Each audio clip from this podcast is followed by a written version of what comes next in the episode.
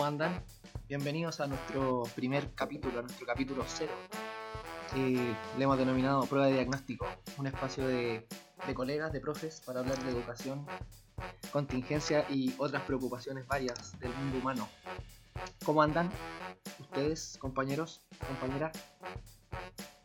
Hola, bien, aquí estamos. ¿Todo bien por aquí? Les invito, eso sí, a presentarse, pues quiénes son. ¿Ah? Después yo hago lo mío. ¿Voy tú, Nachito, o voy yo primero? Eh, dale tu amiga. Adelante, Ya. por favor. Em, yo me llamo Trini, Trini Arellano, soy profe generalista y en este momento trabajo como profesora eh, de un cuarto básico en un colegio municipal acá en Santiago. Oye, estoy un poco nervioso. Por eso quería que se presentara primero. Para copiarle. yo me llamo yo me llamo Ignacio Muñoz y soy profesor de eh, lenguaje y comunicación en enseñanza media, también en, en otro colegio, sí, el colegio municipal aquí en Santiago, también, en la región metropolitana. Buenísimo. ¿Quién les habla? Eh, Seba Escobar, también profe generalista de, de formación y actualmente trabajo en formación docente con, con futuros profes. Les damos la bienvenida a todos a este espacio Consejo de Profes, eh, un espacio de amigos y, colegas que, hemos emprendido este, esta idea para poder hablar un poco en este contexto de encierro.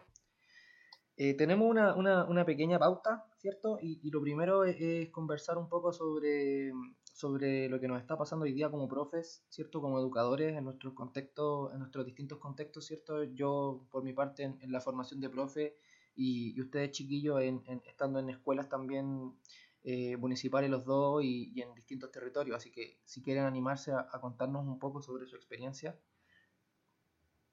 Claro, Ujú. yo puedo partir. Em, Vale.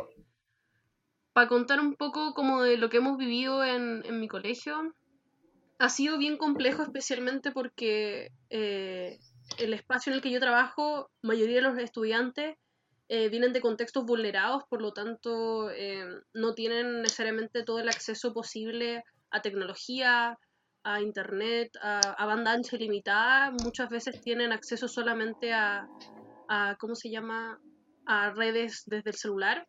Entonces el, todo lo que se ha llamado eh, enseñanza a distancia, educación a distancia, ha sido muy difícil. Así que especialmente ahora que ya entramos a una cuarentena total en la región metropolitana, en el Gran Santiago, eh, más difícil aún porque más del 70% de nuestros cabros eh, iban a buscar las guías impresas al colegio. Así que eso ha sido todo un desafío para poder ver realmente cómo entregamos aprendizaje y al mismo tiempo si es que eso es realmente lo prioritario en este momento, considerando que muchas de las familias de nuestros estudiantes están pasando por todo lo que implica la pandemia y todo lo que implica un- una masividad en el contagio en su, en su vecindario. Así que eso estamos viviendo nosotros por aquí. Nacho. Em, yo, chuta, yo quizás lo voy a abordar de una manera más personal. Voy a, pi- pido perdón si es que me, me vuelvo muy autorreferente porque de- debería partir diciendo que em, yo recién este año empecé a trabajar en el colegio en el que estoy ahora. Entonces para mí fue muy caótico todo porque alcancé a estar una semana trabajando y vino todo, vino todo, toda esta, esta pandemia, se suspendieron las clases y con suerte alcancé a conocer a los cursos. Entonces, eso ya como que me complicó un poco las cosas. Alcancé a tener una clase con cada curso y con suerte me alcancé a aprender algunos nombres. Entonces, los primeros días, tratar de establecer esta como conexión virtual con los estudiantes fue raro y difícil porque eh, no, no los conocía, no las conocía bien. Eh, entonces ha sido un proceso lento, yo creo. Y también eh, pasa algo similar a lo que comenta la Trini, pues también es, es un- el, el colegio donde trabajo también está en, en un contexto eh, bien complejo, también son estudiantes eh, vulnerados en, en su gran mayoría. Eh, también han habido como ciertos focos de contagios, tengo entendido, en, en algunas ah, familias, entonces también está como ese, ese miedo creciente o ese pánico. eh, y, uno, y, y también me ha tocado enterarme de situaciones muy complejas que, que a uno como que le, es imposible que uno no se vea afectado por esa por esa situación, entonces es, es complejo. Y también em, extraño mucho estar en la sala de clases, eso me ha pasado, como que extraño mucho estar ahí eh, escuchando los gritos, haciendo callar, incluso moviéndome, viendo a las personas interactuando, eso es como, es muy raro todo eso, y eso lo he hecho mucho menos, a pesar de que no conozco a los estudiantes, porque yo veo a otros colegas que, que ponen igual, que extrañan a sus estudiantes, que eh, extrañan verle las caras, qué sé yo, y a mí me pasa que yo no, apenas alcancé a conocerlo, entonces no sé si puedo decir que extraño a los estudiantes como con nombre y apellido, sí, pero sí extraño estar en la sala como quizás para poder conocerlos mejor, así que es raro. Sí, yo, yo me sumo a eso, yo, yo diría que lo, más complicado del, de, trabajar en este contexto, por mi parte, eh, a diferencia de ustedes, no, no, no, conocía a mis estudiantes, por lo menos aquellos estudiantes que son de primer año, eh, a muchos de hecho no les conozco la cara, porque con todos estos temas como de la privacidad, del tema de, de, de las webcam y todo, no, no, no he logrado ni siquiera conocerles sus caras, entonces con, en, gran mayoría me encuentro hablando con sujetos que, que, están ahí presencialmente, pero que, como les decía, no, no muestran su, su, cara y muchas veces tampoco eh, han hablado. Entonces eh, ha sido como complejo empezar a interactuar o iniciar un proceso de, de enseñanza-aprendizaje. Eh, y obviamente que también ha sido mucho más un dificultoso en términos de establecer como vínculos emocionales con ellos o más cercanos, ¿cierto? De, de, compartir, de tirar una talla, de pedirle una tarea, eh, qué sé yo, o sea, cuestiones que son propias como del ejercicio docente. Eh, ayer yo pensaba enviándole un correo a una, a una, a una profe em, para saber un poco de ella y hablábamos como de estas nociones de, espacio y tiempo, ¿cierto? Pareciera que nuestra, nuestra profesión requiere como de ese, de ese encuentro con el otro en un espacio físico determinado y en un tiempo determinado, como que no eh, esto del teletrabajo como que boicotea un poco la tarea que nosotros realizamos, ¿cierto? Lo hacemos y lo entregamos igual de la mejor forma posible en nuestros distintos contextos, ¿cierto? Eh, pero, pero dificulta, dificulta en gran medida yo creo que como esa, no sé si llamarlo magia, pero esa dinámica especial que se establece con, con los chiquillos en, el contexto de, de, sala de clases, ¿cierto? Todo el eh, rato. y, yo quería ahí poner, presentarle una, una, pregunta, y es como, ¿cómo ustedes han visto las condiciones para poder hacer clases, ¿cierto? Como para poder lograr este encuentro que estamos hablando con, con esas otras personas. Eh, ¿Cómo lo han visto? Ustedes que están en, en, en, en contexto, ¿cierto? Municipal, en un contexto donde generalmente hay más hay más precarización en términos de, de situaciones ya sea de vulneración económica, cultural, ¿cierto? territorial, de acceso de repente a, a internet de buena calidad, qué sé yo. O sea, cuestiones que se han ido ahora poniendo más, más en la palestra, pero ¿cómo lo han visto ustedes? Em, para mí en particular, em. estoy súper de acuerdo con lo que decían ustedes, como en términos como del vínculo. Eso para mí ha sido oh, Nacho. ¿Soy yo? No, dale, dale. Sí. Sí, te estoy escuchando, Trini. Ah, pensé que no me escuchaba. Em, decía que para mí en particular, como estoy muy de acuerdo con lo que decían ustedes dos, porque efectivamente eh, lo que más he perdido en la pandemia al estar en esta educación a distancia es el vínculo. Yo, similar al Nacho, si bien yo trabajaba en este colegio hace dos años antes, Em, esta era una nueva jefatura, yo no los conocía nada, nunca les había hecho clase. Y el encontrarme con, un grupo de estudiantes que los alcancé a ver una semana antes de, irnos a la casa, y ahora como tenemos poco acceso a internet, no los he podido ver ninguna sola vez. No hemos podido hacer videollamadas, no hemos podido hacer nada. Y hoy día, por ejemplo, que tuve mi primera reunión de apoderados, pude ver a tres estudiantes que se asomaron en la reunión a saludar y como que ahí me di cuenta de que los extrañaba mucho. Si bien tal vez mm, eh, no los conozco tanto porque los alcancé a ver una semana, siento que el tema como del vínculo se ha visto súper eh, afectado por esto y es tan importante en la docencia. el, el, el, espacio que uno crea, como decía y tú, Seba, como esto del espacio y tiempo, es fundamental en la educación y, especialmente con niños más chicos que no son autónomos, que necesitan de un adulto para poder meterse, o sea, necesitan, por ejemplo, el celular del papá o de la mamá o del adulto que viva con ellos para poder entrar a internet, a una videollamada, lo necesitan. Entonces, no, el no ser autónomos, no ser estudiantes más grandes que pueden tomar su propio celular y llamarnos, o por último moverse más solos, eso también ha hecho que sea aún más difícil como la esa parte de la educación que es la conexión y el, el vínculo. Oye Trini, y en ese sentido, en ese sentido, antes de, antes de que, de que Nacho nos cuente, solo, solo para saber, eh, quizás también puede interesarle a la gente, ¿has podido, o a los colegas que nos escuchan en su momento, eh, ¿has podido establecer como conexión, videollamada o, o derechamente algún tipo de sesión de clases con tus estudiantes de manera sistemática? No, absolutamente nada. Yo de hecho no he hecho ni una sola llamada, o sea, clase por videollamada. Lo único como que empecé a probar hace poco, pero que era como tirarle una piedra como al vacío, porque empecé a grabar videos, yo saludando o yo contando brevemente un contenido, como para que vieran mi cara. Pero, pero en verdad no, no les, no, el internet que tienen no daba para mucho más que eso. Y más que, lo peor es que es como una mezcla de cosas, porque los que tienen internet no tienen los suficientes dispositivos para poder acceder a, la clase conmigo, porque por ejemplo hay algunos que sí tienen internet, pero es en el celular del papá o mamá que trabaja y no está en la casa, entonces no pueden estar en videollamada conmigo. O los que sí tienen celulares, eh, su plan es muy, es muy corto y no les da para poder hacer videollamadas, como todo ese tipo de cosas que se van cruzando y que por suerte ahora estamos viendo la opción de empezar a, a tener algunas al menos eh, clases online a través de, de una plataforma de Teams y desde la municipalidad se está viendo la forma de cómo entregarle eh, dispositivos e internet a la mayor cantidad de estudiantes posible. Así que ojalá algo así se pueda hacer. Vale. Nachito. Em, yo, sí, bueno, yo concuerdo mucho con lo que dice la Trini, la importancia y lo que también decía el Seba del vínculo, ¿cierto? Como que a veces quizás no, no le toma tanto el peso a, a lo fundamental que es generar ese vínculo, y sobre el vínculo como presencial, ¿cierto? En un tiempo y espacio determinado con los estudiantes hasta que no, no está en ese tiempo y espacio.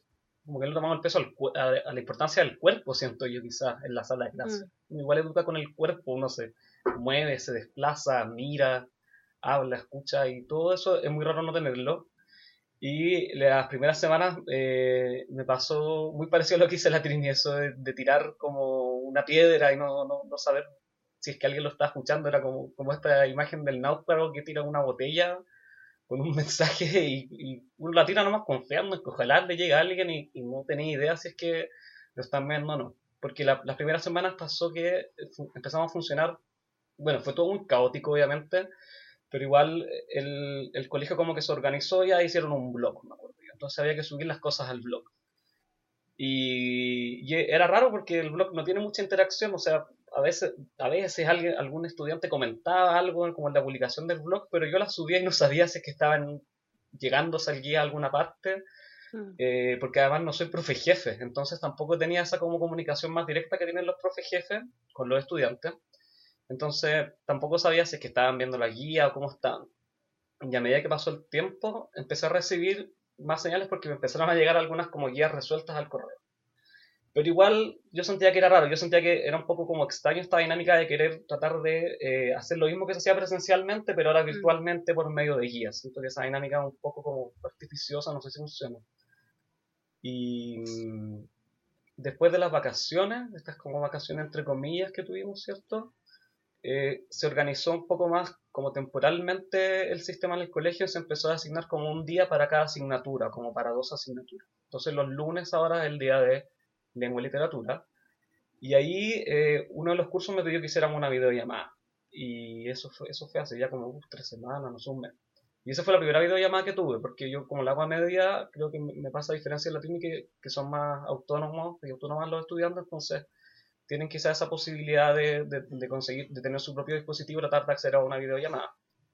Ahora igual no eran, no eran todos, eran poquitos, eran menos de la mitad de un curso quizás, pero eso por lo menos ya me da la tranquilidad de saber que hay alguien ahí eh, que está escuchando lo que uno dice, que de repente te responden y qué sé yo, y, ya he, ido teniendo como videollamada los lunes y siento que recién ayer lunes, ayer fue como que tuve como videollamada con dos cursos, fue la primera vez que pude echar la talla, así pensando en lo que decía el Seba, que, que algo que quizá uno no, lo mira tan eh, no lo mira con tanta importancia, pero, pero en realidad es como esencial para construir ese vínculo. Entonces recién ayer, en, en las dos videollamadas, como que se dio ese espacio como más confianza, como para echar la talla, como para hablar como más de manera más cercana. Entonces, recién, y estamos en mayo, entonces igual es, es impactante que recién, o terminando mayo, se pueda llegar a eso.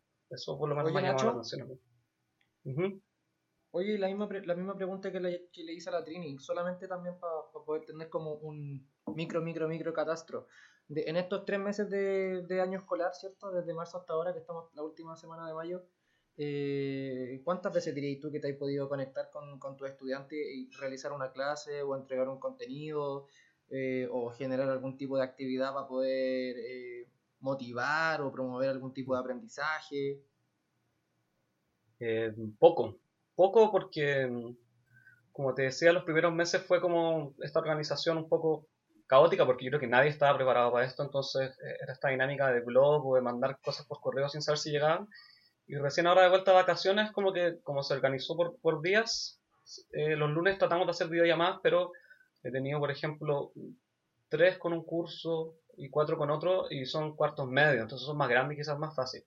además de hacerlo en los cuartos, le hago, por ejemplo, un octavo básico y con ellos todavía no he tenido videollamadas. Entonces, no, hay, una diferencia, hay, una, hay una diferencia no menor ahí igual.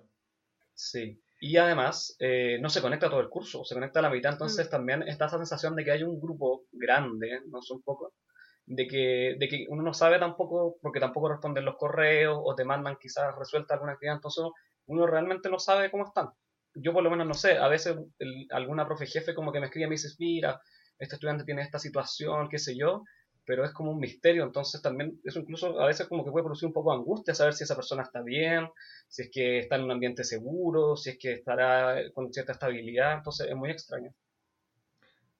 Oye, eh, solamente para ir, dándole una, redondez a esta conversa, ayer creo que les compartí en el grupo, en el grupo del chat eh, ese estudio que, se dio a conocer de algunos académicos de la, de la U de la Frontera, la Cato, la UDP, ¿cierto? Y otras más, eh, donde se afirma de que el 49% de los profesores encuestados cree que sus estudiantes no están aprendiendo en, en, contexto de pandemia, que que prácticamente la mitad, ¿cierto? O sea, el 49% cree que sí están aprendiendo, eso quiere decir que más de la mitad de los profesores encuestados cree que no están aprendiendo sus estudiantes en este contexto. Eh, me parece que, no, no, quiero generalizar, pero me parece que lo que ustedes están hablando como en términos más de, más de diagnóstico, más de, la experiencia también que les ha tocado, yo me atrevería a decir que un poco lo que está pasando a nivel país, de hecho, un poco para hablar de la experiencia que me ha tocado a mí, eh, que, que en su momento también les conté, eh, es darse cuenta que en un ámbito universitario, ¿cierto? Una universidad privada, eh, la, la, cantidad de estudiantes que no tienen acceso a un computador para poder trabajar y que no tienen una conexión a internet para poder conectarse eh, a una videollamada de manera sistemática todos los días es altísima. O sea, a mí me, me impactó. O sea, uno, uno cree que, claro, no estas cuestiones como del acceso al internet o como o porque ya todos tienen celular y, y están todos muy metidos en las redes sociales como Instagram, WhatsApp, qué sé yo eh, tienes más o menos libre acceso y la verdad es que no. La verdad es que no y, y, de hecho la universidad, que yo, que yo, creo que también ha sido una política de hartas universidades, se esforzó un montón en, en mandar tablets, en contratar eh, bolsas de, de, internet para los chiquillos, ¿cierto? Se hizo un catastro. Todo esto, como dice Nacho, también sobre la marcha, ¿cierto? Yo creo que, de, hecho, la, la, gente que piensa la universidad y que piensa el sistema escolar eh, debe haber estado más o menos bajo la misma premisa que nosotros estamos ahora conversando, ¿cierto? Primero de que no estábamos preparados y segundo que eh, pensábamos que iba a ser un poco más, más, llevadero esto, básicamente porque toda la gente tiene más eh, acceso al celular, al internet, qué sé yo, pero una cuestión es tener acceso a, a, un plan de datos para meterte a Instagram y otra cuestión muy distinta es tener una banda ancha que te permita conectarte eh, todos los días, eh, durante varias horas al día, para poder conversar con tu profe, con tus colegas, con tus compañeros, ¿cierto? Y poder eh, llevar a cabo como proceso de, enseñanza-aprendizaje. Entonces, preguntarles eso un poco para cerrar esta primera parte del, del programa, ¿cierto? Preguntarles qué les pasa con eso, qué, qué, les pasa con la sensación de aprendizaje de sus estudiantes, porque a mí me pasa derechamente que yo creo que, que, si bien se han abordado contenidos del, del, curso, por lo menos que hago en primer año, por ejemplo, eh, a mí me queda súper claro que hay una diferencia cualitativa súper importante respecto a la experiencia, por ejemplo, del año pasado, donde hice el mismo curso con otro grupo humano. Hmm. Eh, claramente no es repetible, no es igual porque son distintos sujetos, eh, distinto contexto y todo. Pero ahí, ahí va también esto del encuentro, ¿cierto? Del espacio, del tiempo, de encontrarse, de verse, de conocerse, de vincularse, ¿cierto? Sin duda que, hay, que ha impactado negativamente esto. Ya no lo quiero pensar en cómo ha sido en colegio, ¿cierto? Es que la escucho lo escucho. Sí, sí, no, de hecho yo, mira, en este proceso siento que he vivido como un vaivén todo el tiempo de diversas ideas que se van nutriendo, separando, etcétera. Por un lado me ha pasado que, claro, el nivel de preocupación al decir como comparemos la cantidad de estudiantes que están eh, siendo partícipes activamente de las actividades que yo hago, de las clases, de las guías, de los recursos, etcétera, en comparación con los estudiantes de los que he sabido una vez, dos veces, cinco veces, pero estamos hablando desde marzo hasta ahora, o sea, muy poco. Y también eso en comparación con qué pasa con los chicos y chicas que, que su asistencia es fluctuante, pues, que estuvieron muy presentes al principio, desaparecieron un mes entero, vuelven de nuevo.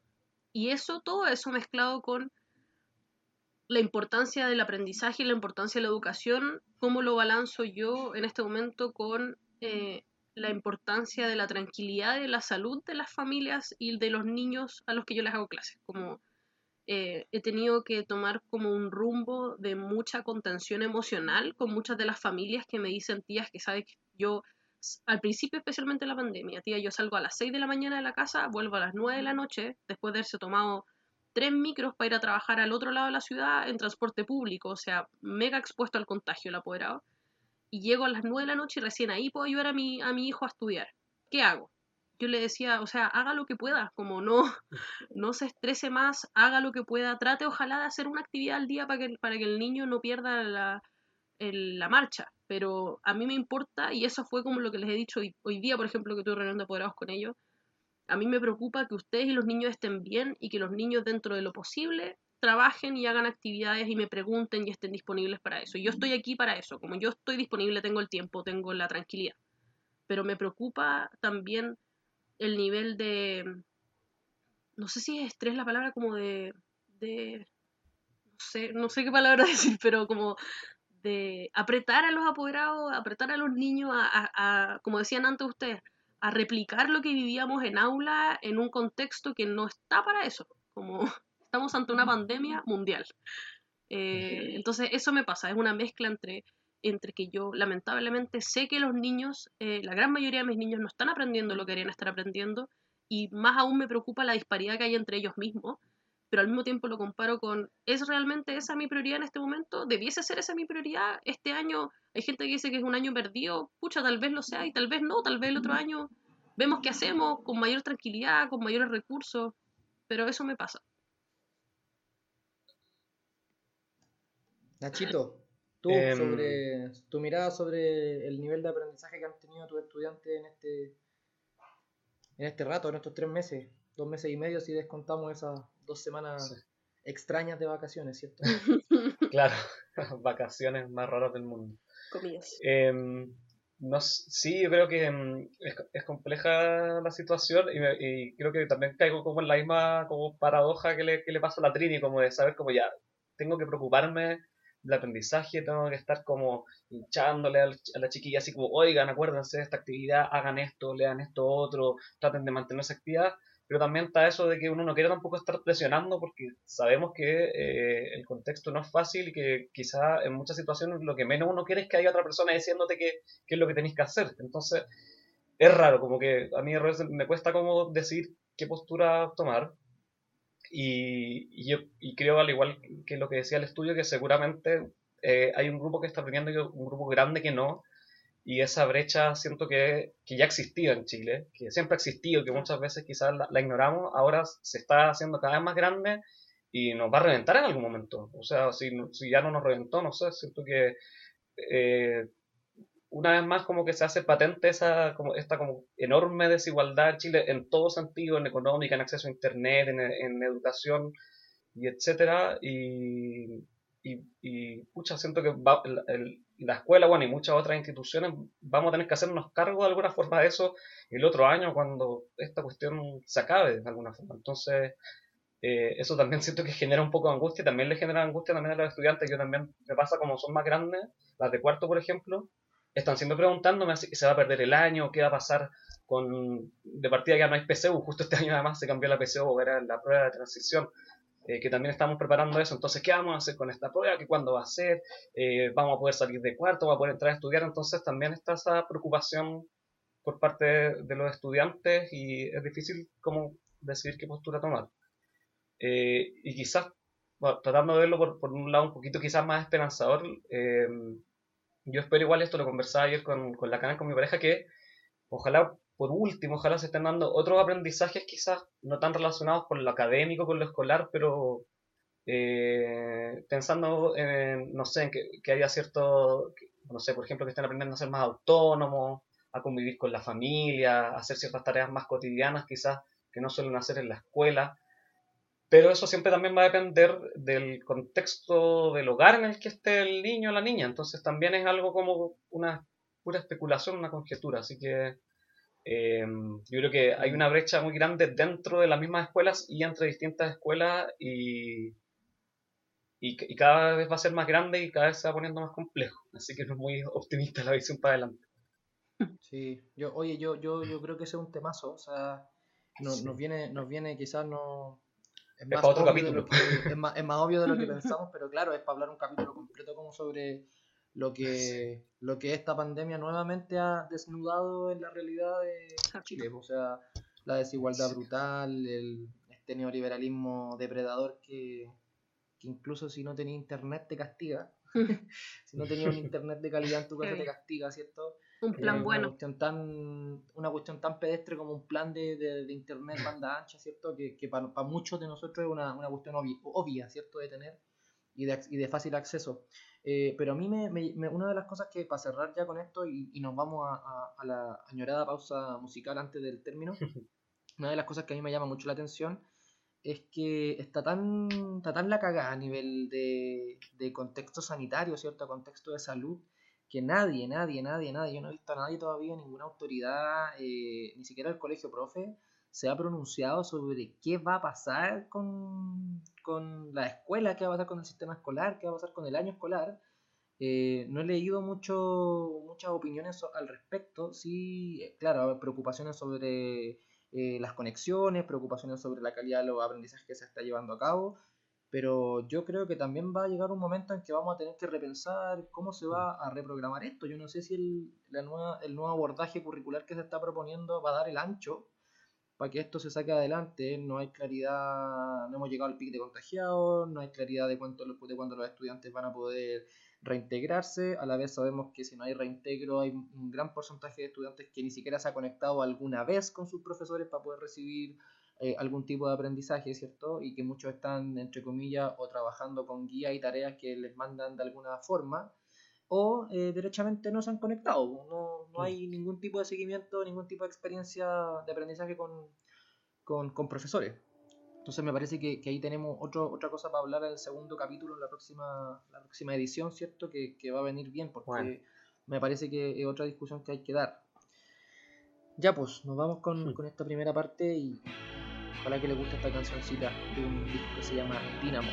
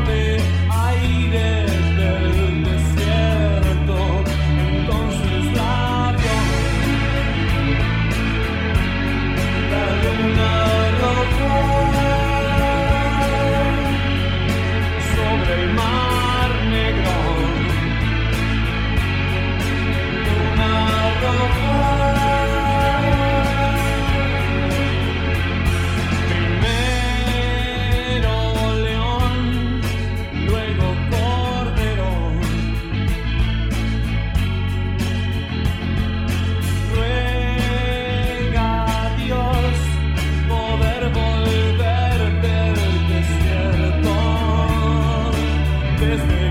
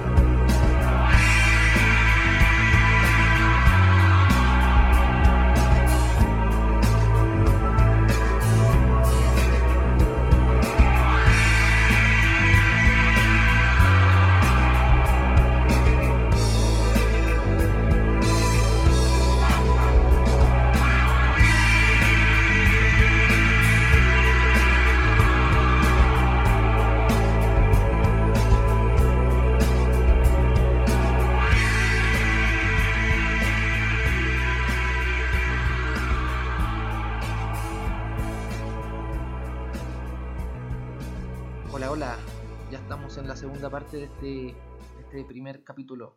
Capítulo 0. Prueba de diagnóstico. Ahí escuchábamos recién a, a los increíbles de Soda Stereo con su tema Luna Roja del disco Dynamo. Eh, un disco abacanado, abacanado, abacanado. Oye, ya para ir cerrando porque estamos pasados en el tiempo que nos habíamos propuesto y la idea es que la gente que nos escuche, si es que alguien nos escucha, Esto también es como tirar una botella al mar.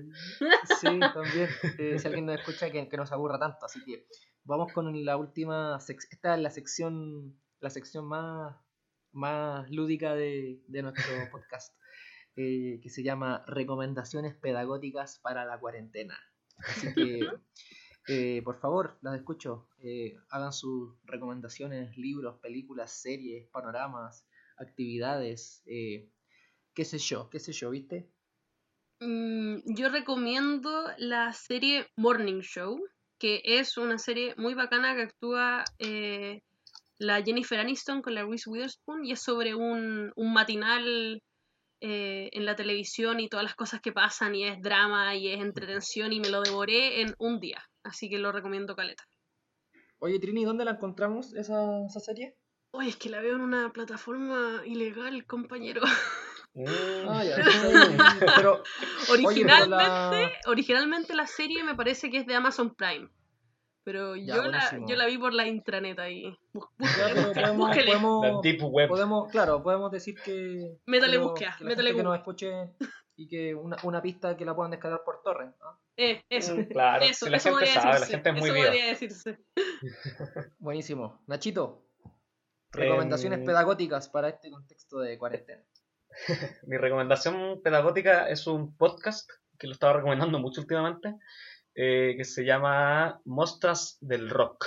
Em, es un podcast muy entretenido que, eh, dicho en pocas palabras, como una revisión a la historia del rock, pero enfocado en la participación femenina, en las distintas mujeres que desde el inicio hasta más o menos la década de los 90 eh, han marcado la historia del rock y que además muchas veces han estado como invisibilizadas. La mayoría de las veces en realidad como que uno conoce los nombres más típicos quizás como que también los menciona como Patti Smith, Janis Joplin, pero eh, en este podcast que tiene como siete capítulos, es cortito, son como de 20 minutos cada uno, eh, uno conoce muchos más nombres, eh, muchas más historias que son bien impactantes y que te permiten como armar toda una trama que se suele como ocultar, incluso como que te dan, o sea, yo salí con la idea de que al final el rock lo inventaron las mujeres y, y es lo que es hoy en día en gran parte gracias a las mujeres que normalmente los hombres se, se roban las ideas que las mujeres primero hicieron. Eh, y me lo encontré bacán, música muy buena y lo narra una cantante argentina que se llama Bárbara Recanati. Así que lo recomiendo mucho. Buenísimo, buenísimo, buenísimo. Oye, por mi parte, dos, dos recomendaciones. Eh, una, una bastante de ocio, que me gustó mucho, que es el, este serie documental de, de Michael Jordan en Netflix, que se llama El último baile. Eh, Mm, Ah, increíble, bueno. increíble. Uy, la. Son, si no me equivoco, 10 capítulos. eh, yo odio el básquetbol en general, no fútbol en mi vida, no conozco nada de la NBA. Pero, Pero viste Space Jam. eh, pero vi Space Jam en Puta, su qué momento, peliculaza, weón. y, y bueno, eh, ahora se, se subió esto, lo subieron todos los lunes de, a dos capítulos, así que ahí estuve lunes a lunes hasta el lunes pasado, que fueron los últimos dos. Y lo recomiendo mucho porque mm, permite ver la lógica Jordan, ¿cierto? Uno que generalmente en esa época era, era chico, ¿cierto? No había TV cable, esas cosas, y uno no tenía mucho acceso a, a ese tipo de información, pero muestra a ese Jordan humano y animal de la competencia brutal, brutal, brutal, brutal. Y, y bueno, y, y varias cuestiones más bien interesantes como de la lógica de- del, del básquetbol, que es, bien interesante. Y la otra recomendación es una película que ya me aburrí de recomendar, que creo que más de alguna vez se la recomendé a ustedes, que está, la subieron hace poco a Netflix, eh, que es Manchester junto al mar, del año 2016, Uf. peliculaza.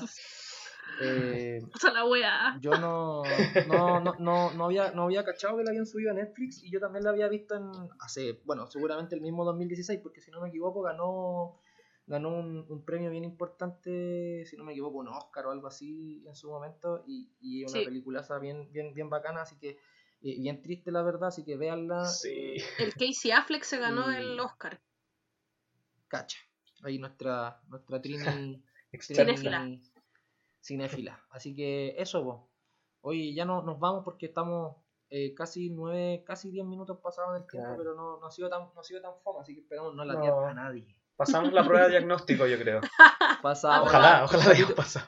capítulo cero, eh, Logrado. prueba de diagnóstico logrado, así que ahí nos despedimos y oye, ojalá que, que nos escuchen tanto colegas como gente que le interesa hablar de educación, pues ya nos decía un, un profe en el pregrado que me hizo clase a mí y a, y a Nachito, creo que la Trini no, no, lo vamos a, no vamos a decir su nombre, pero era un, era un, era un viejito sabio que decía que eh, todos podemos hablar de educación porque pasamos más de, más de 12, 15, hasta 20 años estudiando y, y- y sometidos, digamos, eh, en, Al sistema. en el sistema escolar, en el universitario, después en el posgrado, cuando alguien se anima, qué sé yo. Entonces, es una experiencia que, que la gran mayoría de los humanos hoy está viviendo. Entonces, todos podemos hablar de esto que nos pasa eh, cuando hablamos de educación. Así que eso, cuídense harto.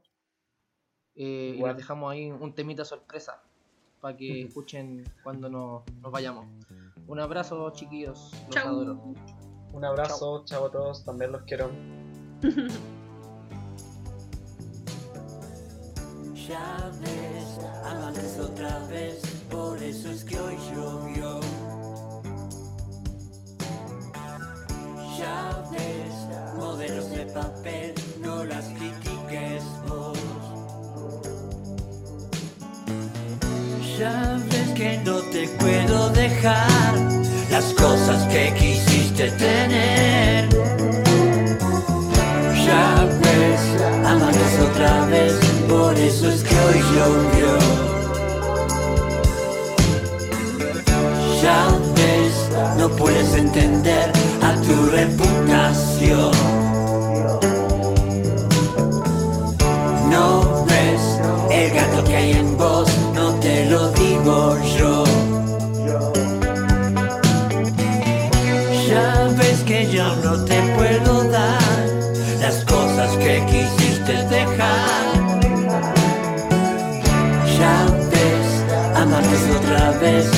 Por eso es que hoy llovió. Me escapé